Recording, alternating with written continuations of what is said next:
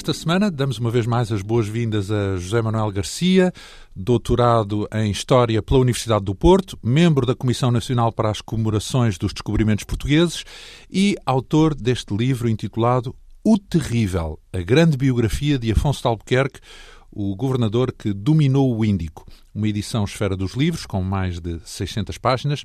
Ora, na semana passada falámos da primeira intervenção de Afonso de Albuquerque em Goa, um ponto que ele considerou mais estratégico do que Cochin, na costa ocidental da Índia. Essa primeira intervenção foi até pouco conflituosa, apesar do soberano local Hidalcão ser muçulmano.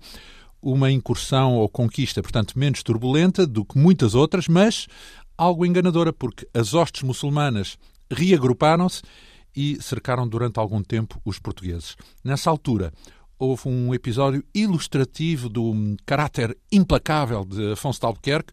Um dos seus homens, chamado Rui Dias, assediou várias escravas que estavam trancadas nos aposentos do próprio governador antes de as levarem para Lisboa a fim de serem oferecidas como escravas à rainha Dona Maria, mulher de Dom Manuel I. Enfim, Afonso de Albuquerque considerou que essa ousadia de Rui Dias de ter relações às escondidas com as escravas constituía um pecado mortal e, furioso, mandou-o enforcar, não pelo assédio em si, mas porque as escravas, à guarda do próprio Afonso de Albuquerque, se destinavam à rainha, pelo que o assédio de eh, Rui Dias foi simplesmente desrespeitador da autoridade de Afonso de Albuquerque e, portanto, acabou condenado à morte. Entretanto, os portugueses conseguiram sair de Goa, eh, reagruparam-se e regressaram em força para retomar o território em jeito de vingança, massacrando completamente os muçulmanos. Foi das ações mais violentas de todo o mandato de Afonso de Albuquerque. Seguiu-se, depois disso, a conquista de Malaca, na atual Malásia, ou seja, bem longe da Índia, obedecendo, portanto, às instruções de Dom Manuel, o que revela bem a ambição e o poder da coroa portuguesa nessa altura. A conquista foi uma ousadia, não só porque era longe, mas também por ser um posto ou um porto bastante importante, bastante grande. Depois disso, restava então a tarefa de estender o domínio português ao Mar Vermelho, o que implicava a conquista, nomeadamente, de Aden, no atual Iémen, às portas do Mar Vermelho. Como é que surgiu essa ideia e como é que correu? correu mal.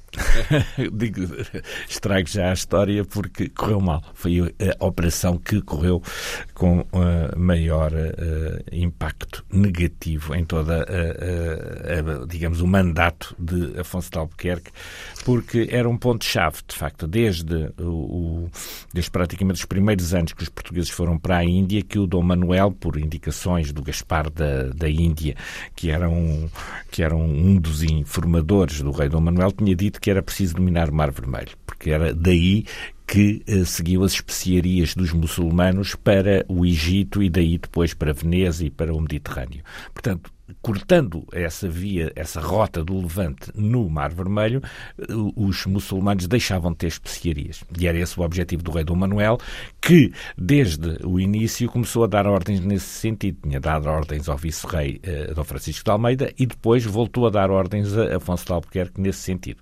Afonso de Albuquerque não cumpriu logo a ordem do uh, Dom uh, Manuel porque achou que era necessário consolidar as suas posições na Índia, conquista de Goa, uh, ir até Malaca, que era abrir o Índico Oriental ao domínio português, porque era a cidade de Malaca era aquela que fazia a ponte entre o Índico e o Pacífico, aberto ao comércio riquíssimo do Sudeste Asiático e da China, e portanto ele insistiu em ir a Malaca, mas quando regressou a Goa, em 1512, ele aí tinha de ir cumprir, já não havia mais pontos estratégicos para conquistar, e então ele aí vai decidir cumprir as ordens que o rei insistentemente lhe dava para que conquistasse Adema e entrasse pelo Mar Vermelho para impedir o comércio dos muçulmanos. Portanto, ele, depois de consolidar em 1512 a posição de, eh, de, de, de Goa e de afastar eh, os perigos que havia naquele cerco de Benestarim,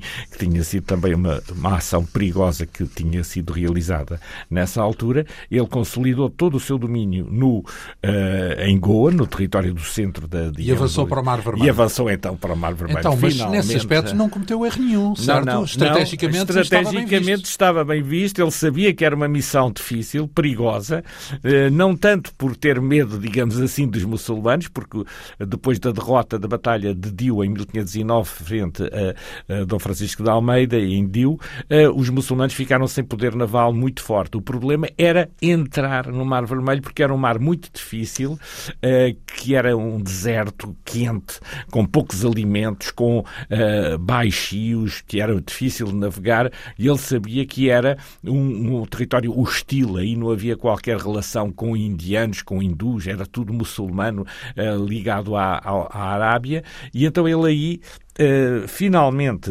reúne o máximo de homens que conseguiu até então reunir, 1.700 homens. Lembramos que ele conquistou Malaca, que era uma cidade muito grande, com apenas 800 portugueses. Ele Mil, agora, 1.700, 1.700 em navios, isso em 20 uma navios. frota. É uma frota de 20 navios. Foi a maior armada que ele conseguiu reunir, o maior número de homens. Reparem que, uh, de facto, uh, como pode ver, 1.700 homens, hoje parece não é muito grande, mas comparado com outras conquistas que ele tinha feito, mesmo de Goa ou de Malaca, foi o máximo que ele conseguiu reunir de, de todos os homens que havia na Índia, que tinham vindo de Portugal.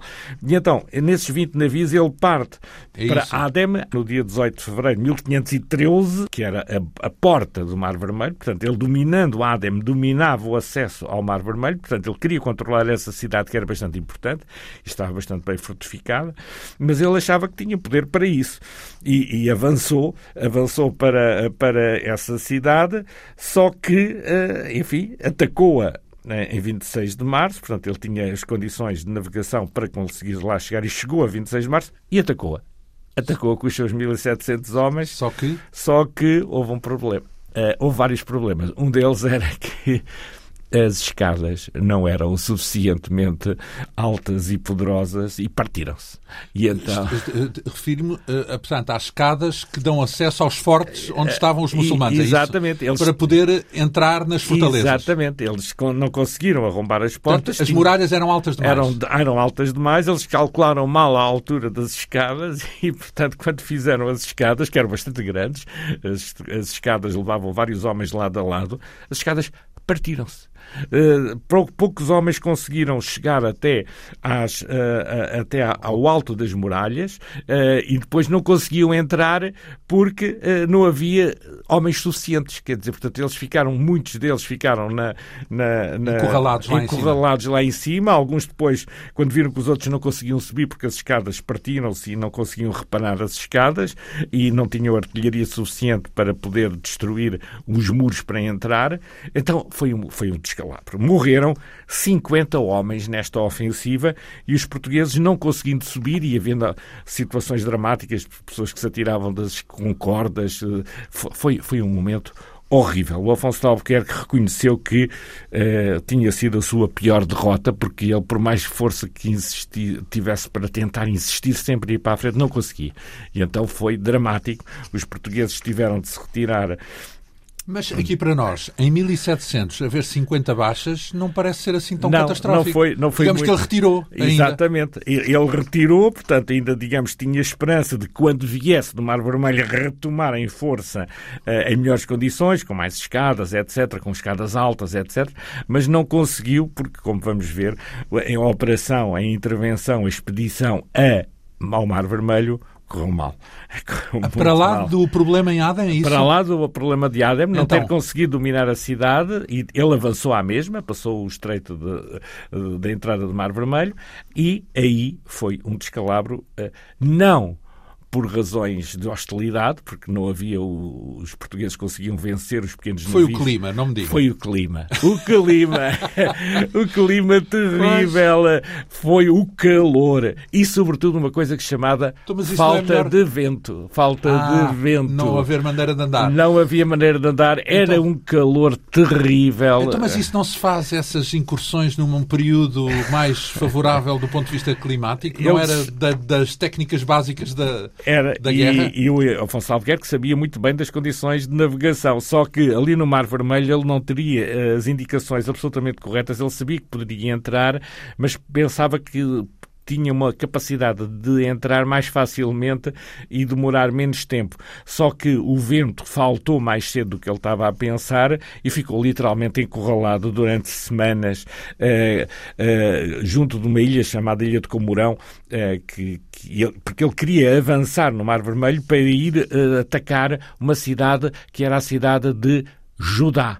Judá era uma cidade. É que... hoje uma das mais importantes Exatamente. na Arábia era, Saudita. Era, era a cidade que dava acesso a Meca, porque o objetivo dele era tão simplesmente uh, era uh, avançar, sobre, avançar Meca. sobre Meca. Ele disse ao rei, uh, ao rei Dom Manuel, e para vosso propósito e determinação de se queimar e destruir Meca que vos convém ganhar Judá em toda a maneira, porque ele não conseguiu chegar a Judá, ficou na ilha de Comorão, que fica cá mais para baixo. Bem, podemos imaginar, aqui num parênteses, eh, a mudança que isso implicava na história se, se tal pois, tivesse acontecido. Ele achava... Ele, Portanto, ele, era ele, um efeito é, catastrófico. Catastrófico. Ele explicou ao rei que, segundo as informações que ele conseguiu obter, mil portugueses a cavalo, bons homens e mais, senhor, sendo a travessia tão pequena, maiores coisas que estas que digo, que me revela o espírito que fazemos uh, assento. E ele estava a pensar ainda conseguiria fazer uma aliança com, com o Preste João ali na Etiópia para fazerem com esses mil portugueses a cavalo uma intervenção, tipo um golpe de comandos,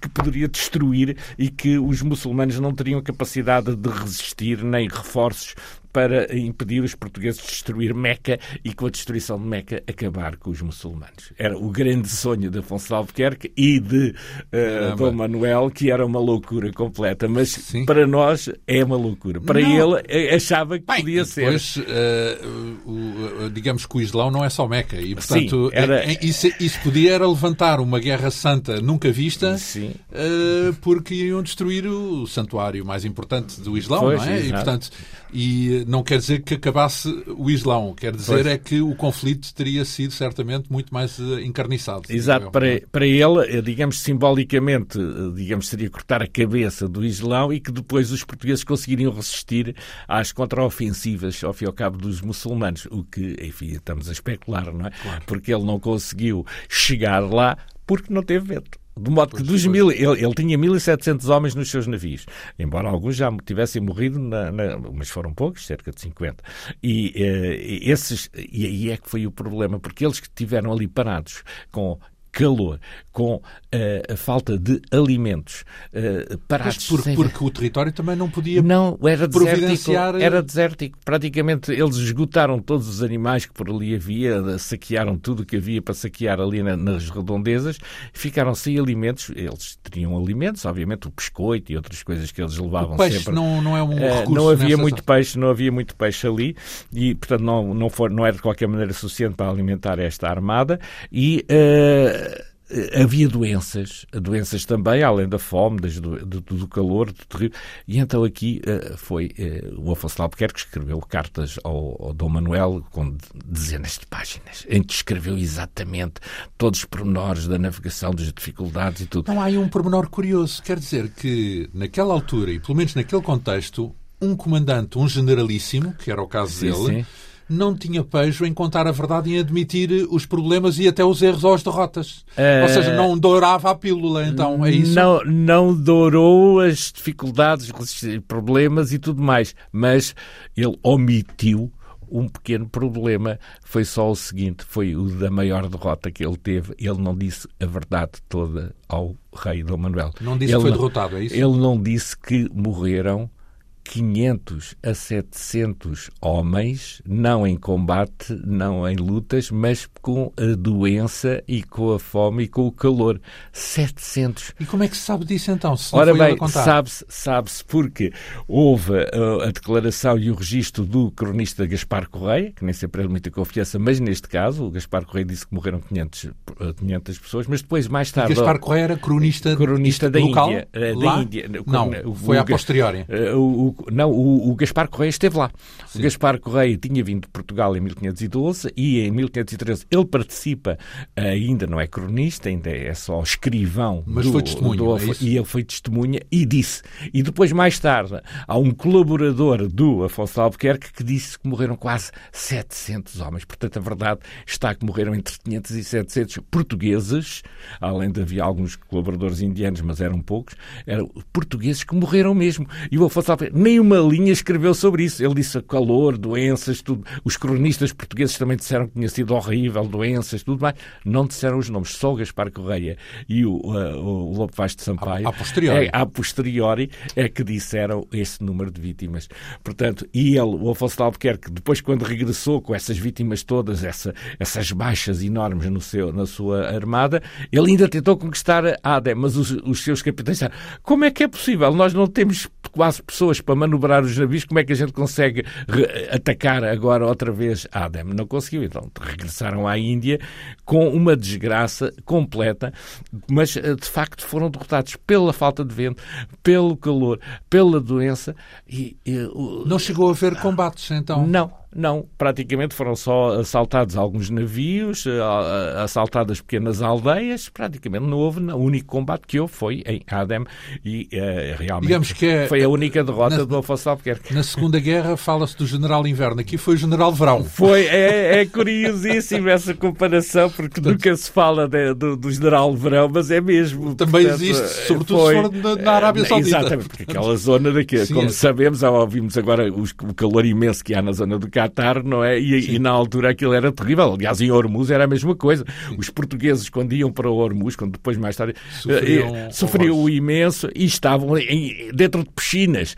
Eles comiam em piscinas de tal modo o calor. Banhavam-se o tempo todo. Banhavam-se o tempo todo. Exatamente. E aí tinham sistemas de, de arrefecimento para tentar evitar o calor, que era horrível. E depois também as doenças. Porque foi um, uma derrota que o Afonso de Albuquerque não contou esse pormenor. Digamos. Houve naufrágios? Não. Uh, não, não houve, não houve praticamente. Não então, houve, quando houve refere... alguns problemas, ele teve quase a naufragar, mas felizmente não, não, não naufragou porque uh, o, o, mar não era muito alto. Portanto, hum. tinha, tinha então, quando descreve entre a glória e o inferno, a glória era o que queria e o inferno foi o que teve. Uh, e, e, não só, porque é o seguinte: esse ano 1513, em que ele faz esta ofensiva, que, que é realmente aparentemente, ele depois dos êxitos todos que ele tinha tido entre 1510 e 1511 e 1512, estava tudo a correr bem, de repente, 1513 é um inferno, literalmente, porque, porque tem muito calor, além de, de, de, dos e morre, e, dos mortos, gente, e morre muita gente. Mas é a glória, porquê? Porque eh, ele não conseguiu, ele dizia ao, ao, ao, rei, o rei estava convencido que, tal como ele tinha ganho nas batalhas anteriores, nas conquistas anteriores, também ia conquistar,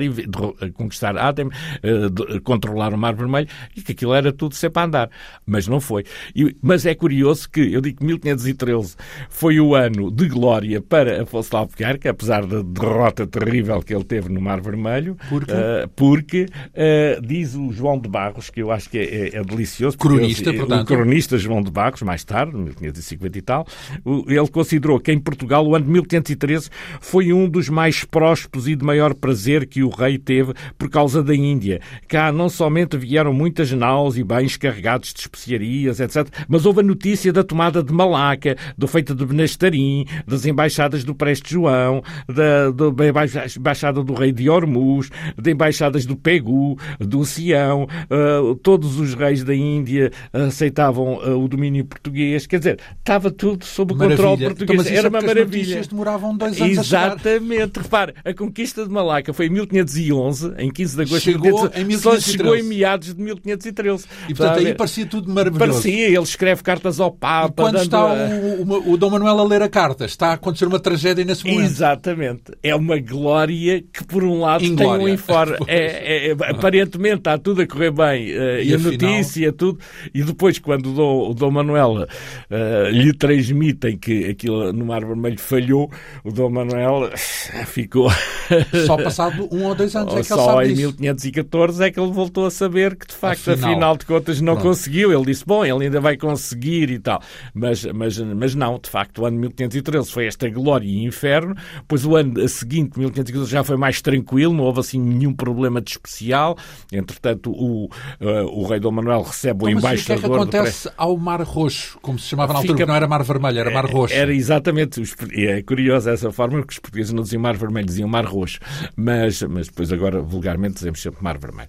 Mas uh, uh, 1514 foi um ano de pausa. O Afonso Albuquerque estava a tentar recuperar, porque ele queria voltar a, ao Mar Vermelho, porque o Dom Manuel insistia que era preciso voltar ao Mar Vermelho, mas uh, o, oh, esse 1514 foi o ano em que o, o Afonso esteve mais sossegado, teve a consolidar posições, a organizar todas as atividades, etc. E então, ele, no ano seguinte, 1515, ele estava a pensar voltar ao Mar Vermelho, mas disse: não, antes de voltar lá ao Mar Vermelho, que era um, um sítio difícil e perigoso e desagradável, ele disse: não, eu vou antes atacar Hormuz. Então, de novo. Mas vamos aqui andar um passinho atrás, porque nesse momento de pausa tem algumas uh, características, algumas atividades picarescas que são interessantes, até porque uh, lembro-me pelo menos de um romance onde surge esta figura do rinoceronte que foi enviado para Portugal. Todos temos a ideia dessa hum, figura ilustrativa em que há um rinoceronte oferecido ao rei de Portugal, porque essa questão do rinoceronte enviado para Portugal, do negócio dos cavalos, acontece nesse ano tranquilo de 1514. Exatamente. E o que é que é esse rinoceronte? Mas é um rinoceronte indiano, só podemos é, imaginar, é, não é? é, é Onde é, é são conhecidos, o país é conhecido por ter os seus próprios rinocerontes, digamos assim, diferentes dos rinocerontes africanos e é enviado uh, numa nau, é isso? Um rinoceronte é. para a metrópole? Exatamente. Portanto, nesse ano tranquilo para o Afonso de Albuquerque, ele estava a ganhar forças e a recuperar das maleitas que sofrera no Mar Vermelho, uh, ele tenta uh, estabelecer um domínio no norte da Índia que é Diu ele tenta, através de negociações, eh, porque Dio era um sítio, tal como as regiões do Norte da Índia, que eram ricas em produção de tecidos, tecidos que eram necessários para fazer o comércio que os portugueses faziam, quer no sul da Índia, quer com o Malaca, etc., e por o Oriente. Os tecidos do Norte da Índia, da zona de Dio, eram muito ricos. E então, ele eh, várias vezes esteve eh, a pedir e, e teve aparentemente autorização para construir uma fortaleza em Dio, no sítio onde tinha sido travada a famosa batalha em 1509 o rei de Cambaia atrasou as negociações. Quer dizer, ele não conseguiu, uh, o Afonso Albuquerque não conseguiu que o rei, de facto, uh, deixasse fazer lá a fortaleza. E o rei, para tentar contentar o Afonso Albuquerque, ofereceu-lhe um rinoceronte.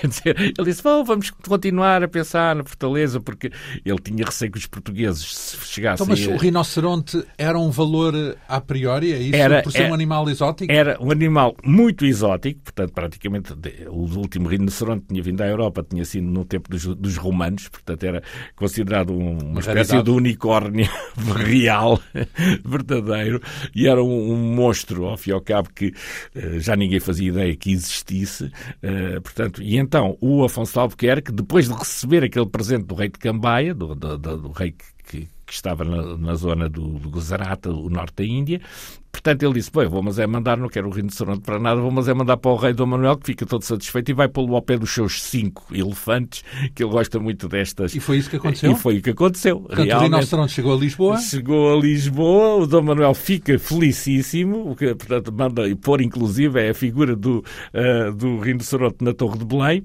e está refigurado na Torre de Belém, manda a informação, é, é mandada a informação para toda a Europa de que chegou um rinoceronte, o Dürer faz a gravação de a imagem a do gravura, a gravura do, do rinoceronte, a representação do rinoceronte, que é espalhado por toda a Europa, é, torna-se um símbolo, digamos, da expansão portuguesa, é um coroar, digamos, ele, ele chega em 1515, portanto já no ano, no último ano do governo de, de Afonso de Albuquerque, e é uma vitória para o Dom Manuel ter um animal que ele... Vem dos confins do mundo, Exatamente. É? Portanto, quer dizer que é, é, é, a influência portuguesa chega longe. É o exotismo, é o exotismo elevado ao mais alto expoente e a força que os portugueses têm de trazer um rinoceronte da Índia do fim do mundo, para, do fim do mundo literalmente então, para a Europa. E o que é o negócio de cavalos então? Os negócios dos cavalos já existia anteriormente porque e é por isso que ele volta a Hormuz em 1515 no seu último ano porque eh, um dos principais negócios que se fazia em Goa não era tanto a especiaria que a especiaria é mais no sul em Malabar no Coxinca, Nanor, Colão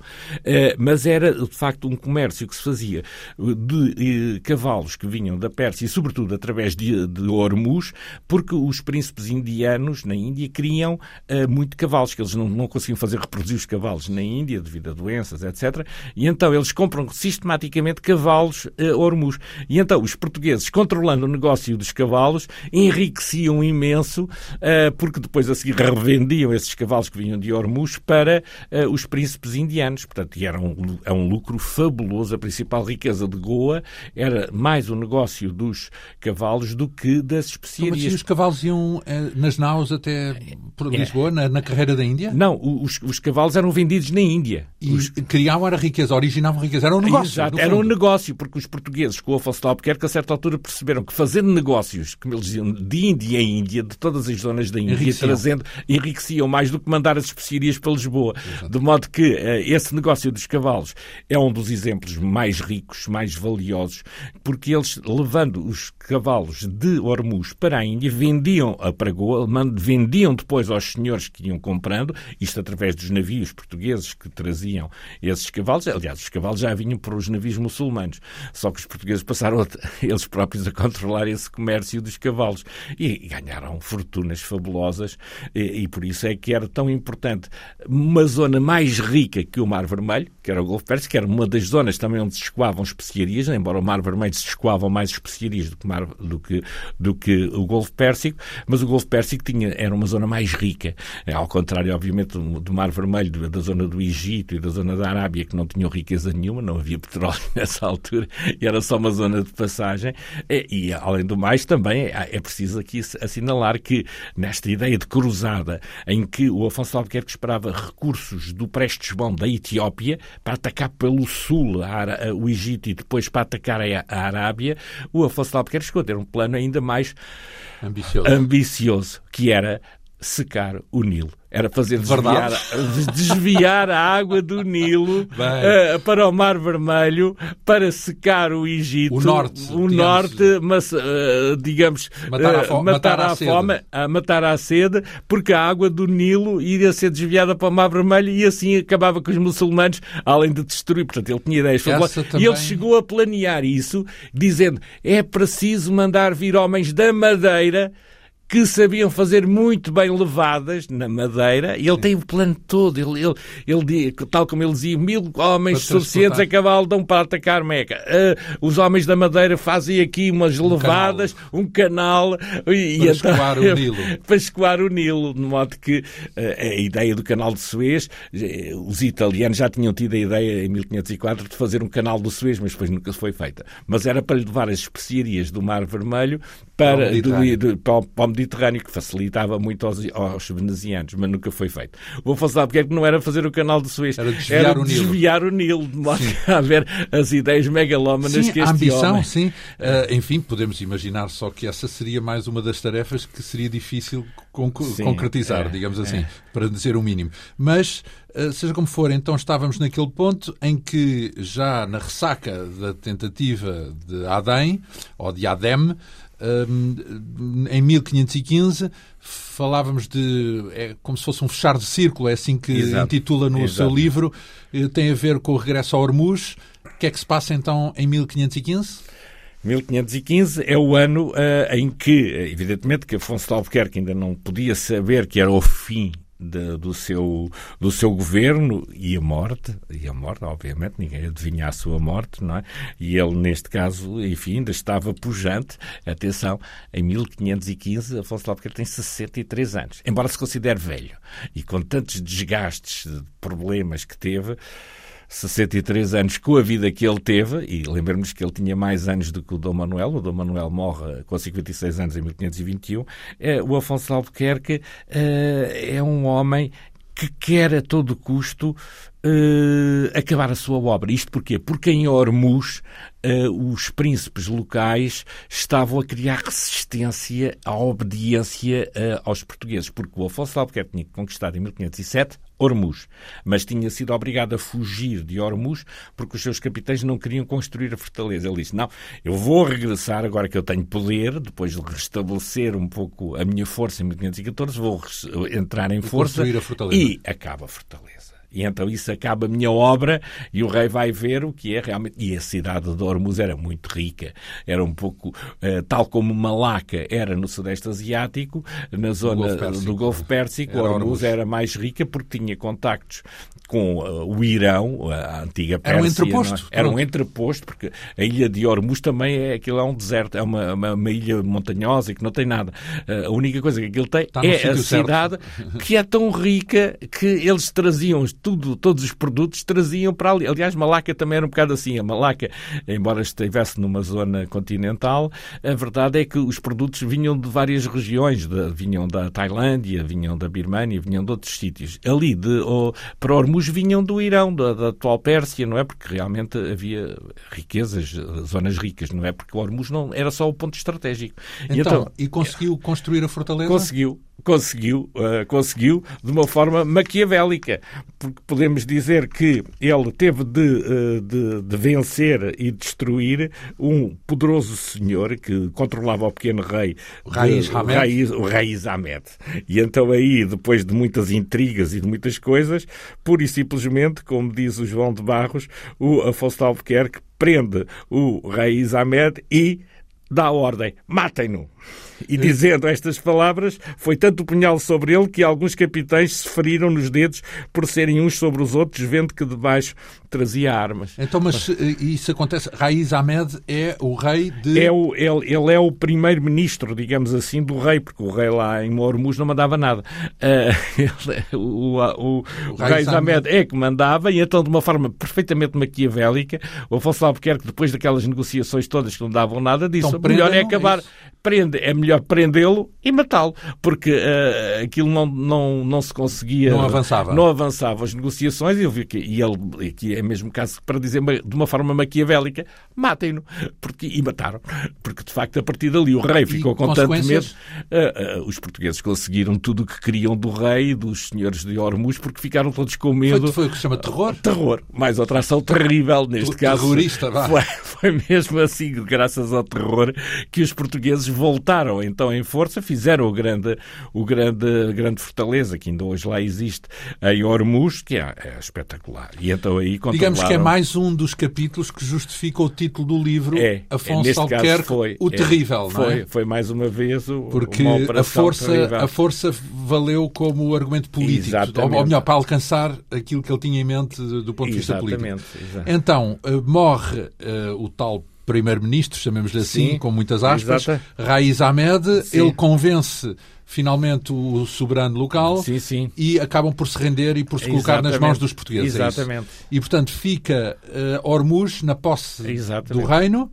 Um, depois ainda há uh, o, o, caso do Ducado de Goa, não é? Ah, o fim. Isso é já no fim. Então, no fim. A, a, substituição antes disso, então, primeiro, não é? É, é, então, é, o, é qual um é o problema? É um drama, é um drama terrível, porque na, em Goa uh, há muitos indivíduos a conspirar contra o Afonso de Albuquerque e o Dom Manuel acaba por ser pressionado por esses inimigos que o Afonso de Albuquerque tinha na Índia e por causa dos inimigos que o Afonso de Albuquerque tinha em Portugal.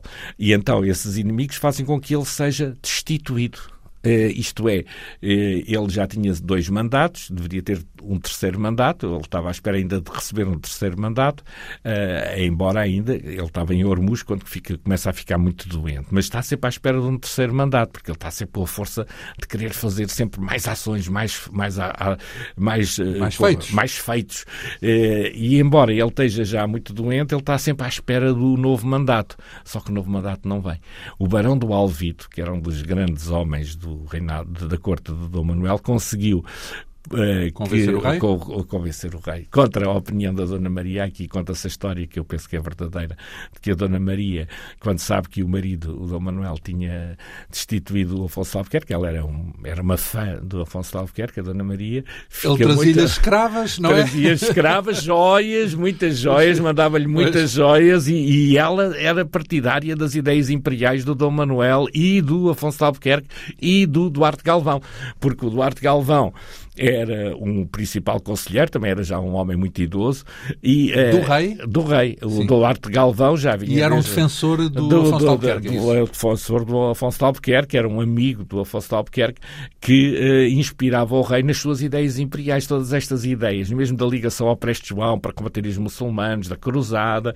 O, o é Duarte o Galvão é o, é o. É quem põe a mente é, é, é, do é, rei é, com é, essa é ele por é ele que está por detrás, mas só nem o Duarte Galvão nem a mulher conseguiram já, o Dom, o Dom Manuel arrependeu-se, queria dar dinheiro para não para voltar atrás, mas já não, não conseguiu. E então dinheiro a quem? Uh, ao, assim? ao, substituto do ao substituto do Afonso, do Afonso Albuquerque. Quem era o substituto? Uh, Portanto, era um, um era dos... o Lopo Soares da Albergaria. Sim. Era o Lopo Soares da Albergaria que era então, um mas homem. dar dinheiro como assim? De género, é, é, compensá-lo para ele compensá-lo e afinal já não vais para governador, já não vais e o Lopo Soares da Albergaria, que era, digamos assim, um protegido do Barão do Alvite, que era uma espécie de ministro das Finanças do Dom Manuel, que estava um pouco farto das ideias imperiais do Dom Manuel, era mais só pelo negócio. E então ele, ele o, o, o, Barão do Alvite disse: Não, não, não, não desistas, não, não recebes nada de dinheiro, tu vais e vais, vais substituir o Afonso de Albuquerque.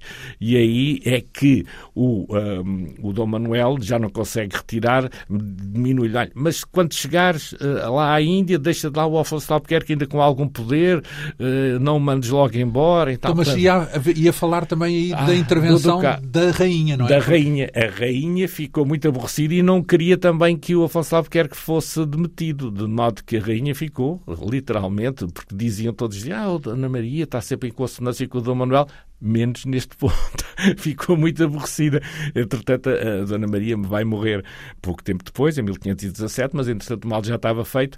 Entretanto, as intrigas em Lisboa diziam, bom, mas o, o, o Afonso Albuquerque quer ser duque de Goa. Ora, ser duque uh, não pode ser, havia o duque de Bragança, ele Porque ser duque não era de Goa, aristocrata, é isso? Não era, não tinha suficientemente sangue vermelho não era suficientemente poderoso. Ou azul, como se uh, azul, azul, desculpa, azul. Neste caso não tinha o sangue uh, de facto tão, tão azul realmente assim que lhe permitisse então discutir, não se podia ser, se não podia ser, mas ele disse que era uma espécie de recompensa porque ele fazia, fizera tudo, fizeram um império para o, para o rei Dom Manuel e, portanto, tinha direito ao ducado. Uh, e, de facto, enfim, não há bem a noção se ele realmente recebeu postumamente esse título de duque, mas que ele quis ser duque, quis. Então já estava nas últimas Estava também. nas últimas. Então e era ele... que a doença, é isso? É, foi. Foi uma coisa que se chama desidratia. Uh, e, não beber? Uh, não, não tinha, o líquido não era suficiente, portanto, digamos, utilizando a expressão vulgar, di, diarreia, diarreia. Pronto. Por isso, na, na, expressão vulgar, a desidratia foi uma coisa terrível. Ele teve algumas semanas. Então, mas isso já lá estava há que anos, já há não sei quantos anos. Foi nesta fase do calor muito intenso que existia em Hormuz. Ele começou a adoecer, a adoecer, ficou a definhar, a definhar e quando regressava a Goa, ficou já quase, ia quase moribundo no regresso a Goa e aí uh, acaba mesmo por morrer derivado dessa doença que hoje para nós é estranha, mas que na altura, devido à falta de líquidos e, e enfim, evidentemente que havia água, não é? Mas uh, a verdade é que uh, o ambiente, o clima era terrível e havia muitas pessoas que morriam dessa doença. Ora bem, um, no seu livro descreve ainda o, o, o, dia a dia, digamos assim, ou o modo como se vivia na Índia. Uhum. Parece-me bem interessante uh, evocar aqui essa parte, porque estamos a falar do contacto de duas eh, culturas completamente distintas, como é que se vivia, como é que se ensinava, portanto, fala também no, no, na atividade da, da, prostituição, que também existia. Uh, o que é que podemos falar disso? Portanto, isso é, um, é uma parte que me parece interessante, não tanto do ponto de vista da história dos manuais de história, mas para conhecer a época. Sim, havia. Eh, poderíamos contar imensas histórias sobre esse dia a dia e sobre essa, essa, esses dramas que existiam na Índia, nomeadamente a própria prostituição e o próprio Afonso Albuquerque foi acusado de, digamos, de usar muitas vezes mulheres uh, frequentemente, além de ter tido aquela escrava preferida, tinha outras escravas, e, e, portanto, digamos que ele não era muito bem visto uh, no Oriente, porque era acusado de muitos contactos, digamos, ilícitos, embora ele não, nunca... Bem visto pelos não, portugueses. Pelos portugueses. Os portugueses Por causa achavam, dos contactos com as nativas, Exatamente, pelas nativas, porque ele, ele tinha tido o filho, Brás de Albuquerque, em Portugal, de forma também ilícita, porque ele nunca se casou, achou que estava casado com o seu dever, digamos assim, mas tinha contactos uh, no Oriente e isso levaram, levaram, levaram a que fosse muito mal visto, não é? Embora o rei tolerava, digamos, não, não se incomodava muito com essas acusações. Porque, o rei Dom Manuel. Dom Manuel, porque o, o rei Dom Manuel estava sempre a receber cartas dos inimigos do Afonso de Albuquerque que o acusavam disto e daquilo e que ele era demasiado intransigente e que não, não deixava fazer negócios, que era tudo para o rei, mas que a verdade é que não cumpria como, como devia ser com o seu dever. E então um deles era esse também, que, que ele, ele até se queixava ao rei que o acusavam de uma palavra que, que, para nós parece uma coisa que eu próprio tive dificuldade em perceber, acusaram-no de ser puto. Puto. No sentido puto de miúdo? Que, é isso? Não, não, não era miúdo. No, era, putanheiro. Será isso era, no sentido era, de, de, de recorrer à prostituição? Exatamente. Na gíria. Porque, exato, para nós hoje puta é uma criança, é um miúdo. Sim, mas, sim. Não, mas na altura, não. na altura era e essa. E a palavra, palavra era, usada era essa. Era isso. o puto. Portanto, e então ele era acusado de ser recorria puto. a prostitutas. Exatamente. Pronto. E isso foi uma situação terrível.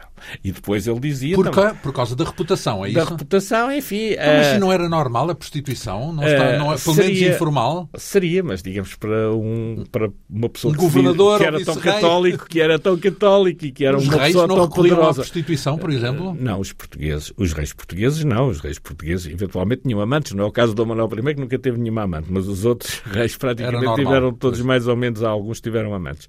E, enfim, era normal. Agora, o, o, como não havia mulheres, não havia mulheres portuguesas no, na, na Índia. Índia, eram mesmo proibidas, não é? Durante pelo menos este período, depois foram algumas, mas nesta, nesta primeira fase do tempo do reinado de Dom Manuel não havia mulheres na, na Índia, então eles recorriam às prostitutas, ou, então casavam-se mesmo com indianas uh, que se cristianizavam, que se convertiam ao cristianismo e então podiam casar. Então, e quem são as mulheres do Sabaio, que também refere aqui no seu livro? Ora bem, essas mulheres dos Sabaios eram as tais escravas, uh, porque essas mulheres que eram do, do, do rei, digamos, do rei de, de, Goa, eram as mulheres do Sabai, que era muçulmano, tinha várias mulheres, e, um, e foram essas mulheres que foram transformadas em escravas para serem oferecidas à Dona Maria. Foi hum. essas que estão na origem do tal do drama com o Rui Dias. Do Rui Dias, portanto. Então, eh, ele eh, ah, tinha... E, é, só, só um momento. E ele também tinha, além dessas que foram mandadas para Dona Maria, ele tinha outras que também, muitas, que segundo parece, estavam numa torre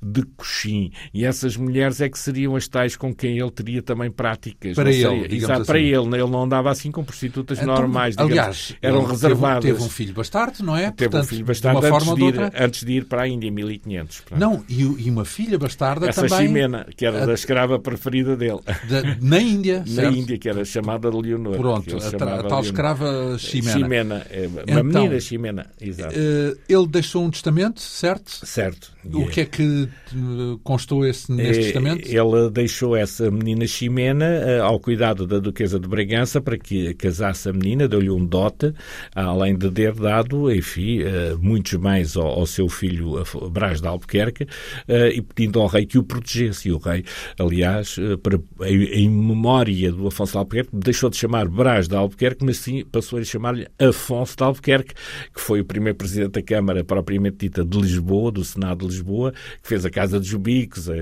a Quinta de Azeitão, portanto, o Palácio de, de, Azeitão. Portanto, ele ficou fabulosamente rico porque o Dom Manuel ficou uh, com muita pena de ter demitido o Afonso de Albuquerque, mesmo antes de saber que ele ia morrer nesse ano, porque não podia saber, obviamente, em Lisboa, em 1500. A notícia demorou uh, tempo a chegar. Demorou, demorou tempo a chegar, só depois quando ele, se, quando ele, quando ele recebe o testamento do Afonso de Albuquerque, aí ele vai proteger muito o seu filho em nome nome do Afonso Albuquerque, que lhe tinha dado a glória máxima de poder dizer que, graças a ele, dominava o Oriente, o mar, o império marítimo do então, Oriente. Justamente, essa é uma questão, assim, em jeito de conclusão.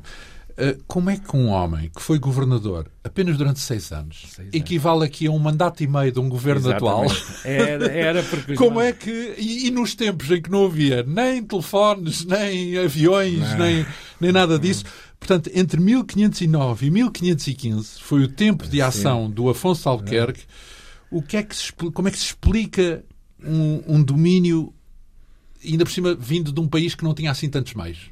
O, qual é a explicação que lhe parece razoável para este, podemos chamar, sucesso, num certo sentido? Sim, é, eu penso que esses dois mandatos que ele teve, ele queria um terceiro mandato, porque realmente os mandatos em todos os portugueses que iam para o Oriente era três anos. O mandato era três anos. E podiam ser reconduzidos para passar a seis anos, uh, se uh, justificados. Por exemplo, o Dom João de Castro também teve dois mandatos e houve outros que tiveram dois mandatos.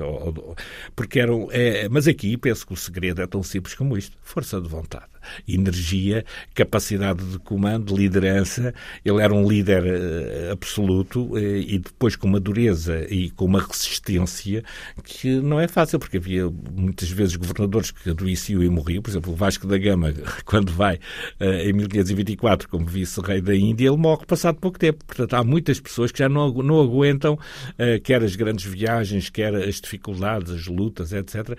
E ele resiste a tudo. Ele está na primeira linha, combate uh, e, é ferido várias vezes, mas resiste sempre. Ele chegou até a resistir a um atentado. Tentaram envenená-lo em 1514 e ele eh, comeu poucos ovos envenenados e, portanto, não, não, não morreu. Mas quem é que tentou envenená-lo? Sabe-se disso? Foi, foi um, um, daqueles que ele tinha, eh, digamos assim, prejudicado. Português, e, portanto. Um, era um português, era um João Delgado, que o tentou envenenar porque ele o tinha, uh, portanto, tinha prejudicado. prejudicado e, portanto, e, e, e, isto lá na Índia, os portugueses uh, na Índia tinham a mania que eram ricos, que eram poderosos, queriam mais influência, e, portanto, na, o Afonso Albuquerque dizia que os portugueses na Índia se transformavam, passavam todos a ser fidalgos, ou queriam ser todos ser fidalgos. No sentido de crítico, é isso? Crítico, exatamente, Sim. queriam todos subir na vida, etc. E ele não deu os benefícios que o João Delgado, e então ele, para se vingar do, do governador, tentou matá-lo. Então, mas, mas uh, o Afonso Albuquerque soube que tinha sido e, ele, e, então... E executou. executou Mandou pronto, executar. Mandou claro. executar. Então, mas ele ao mesmo tempo era...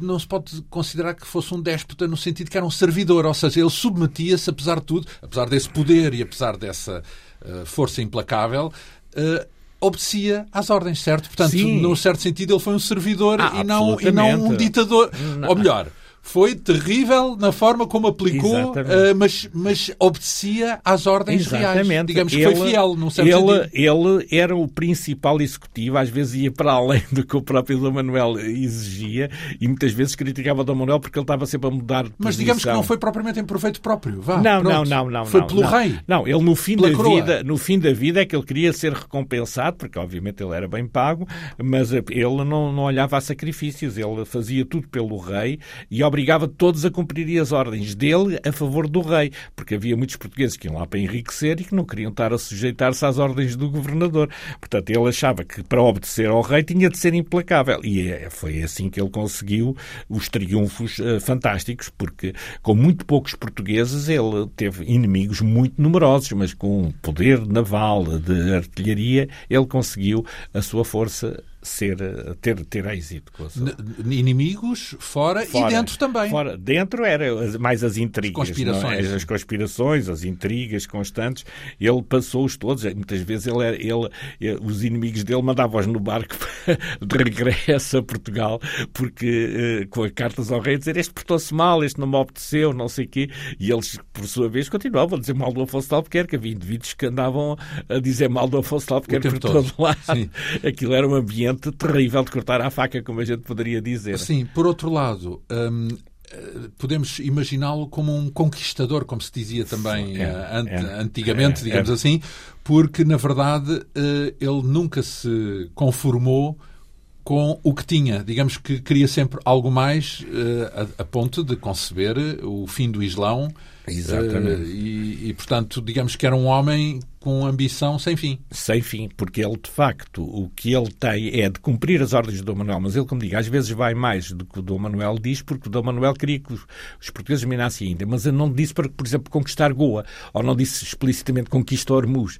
Ele dizia para conquistar Malaca, que era mais rica, lá no Oriente, mais lá no Sudeste Asiático. Mas eh, o Afonso Albuquerque, não, olha, que isto é, tem, tem, é mesmo preciso conquistar esta cidade de Goa, é mesmo preciso dominar o Hormuz, porque são posições estratégicas. Ele estava no local e como no local eh, ele, ele podia ver tudo como é que se passava. Então ele tinha cartógrafos, tinha tudo registado, tinha um controle absoluto sobre a geografia, o poder político, sabia que, eh, o poder que havia em cada local e, eh, com que, por exemplo, em Malaca, ele é devido à sua grande capacidade de organização que ele consegue vencer uma cidade que era quase o tamanho de Lisboa, com 800 homens, que eu ainda hoje me admira, e com poucas baixas. Na altura não foi, não, não foi como no Mar Vermelho. Não havia diferença no material material, por exemplo, que era utilizado? É, o português era melhor, porque, o, por exemplo, em Malaca havia bastantes peças de artilharia, mas eram tão fracas que praticamente não queriam, não causavam baixas entre os portugueses. Não sei como é que aquelas armas eram, mas a verdade é que eram muito fracas, de modo que os portugueses, os portugueses tinham... tinham... tinham canhões bons e canhões de, a partir dos navios bombardeavam as posições inimigas e depois dominavam pontos estratégicos. Por exemplo, em Malaca dominaram uma ponte que passava de um lado para o outro da cidade, que era o ponto estratégico, e a partir dali conseguiam ir por fases vencendo os inimigos.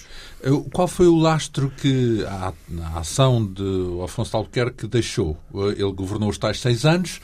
Podemos considerar que aquela relação imperial, eh, porque associamos muitas vezes a era, o domínio português à era das descobertas, ao que foi feito uhum. no tempo do Infante Dom Henrique, uh, ou, do, ou, ou, do Dom João II, isto já é posterior.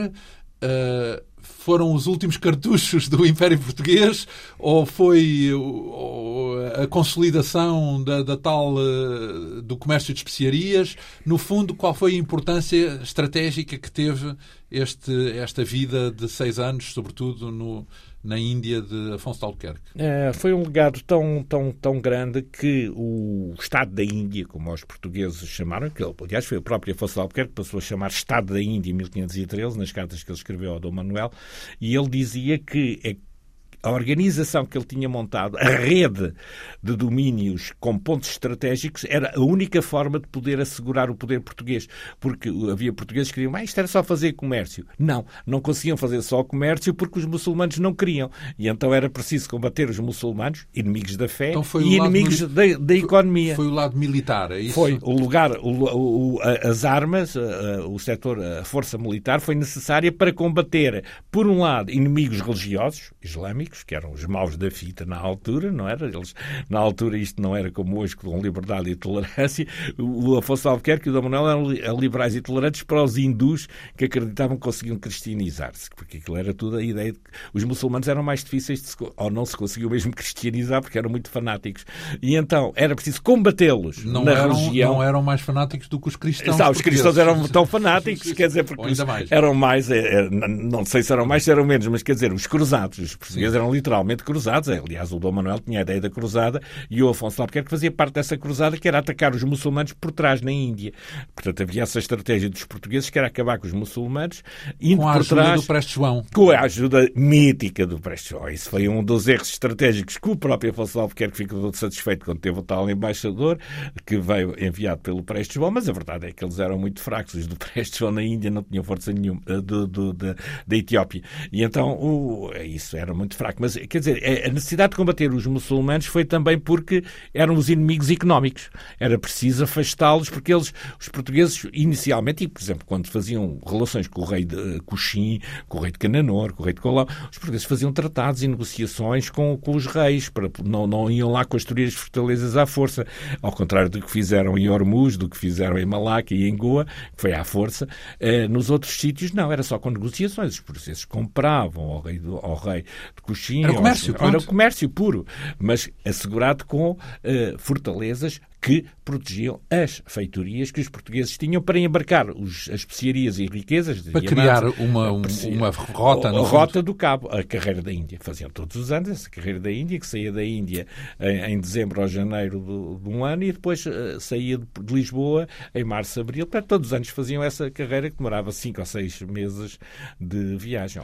Ora bem, tudo isso é o legado desta figura de que temos vindo a falar uh, ao longo destas quatro emissões. A vida de Afonso de Albuquerque, governador da Índia, figura central da biografia assinada pelo nosso convidado, o historiador José Manuel Garcia, autor deste livro com mais de 600 páginas, intitulado O Terrível, a grande biografia de Afonso de Albuquerque, governador que dominou o Índico, publicado pela Esfera dos Livros. Muito lhe agradeço esta vinda aqui à Rádio Pública.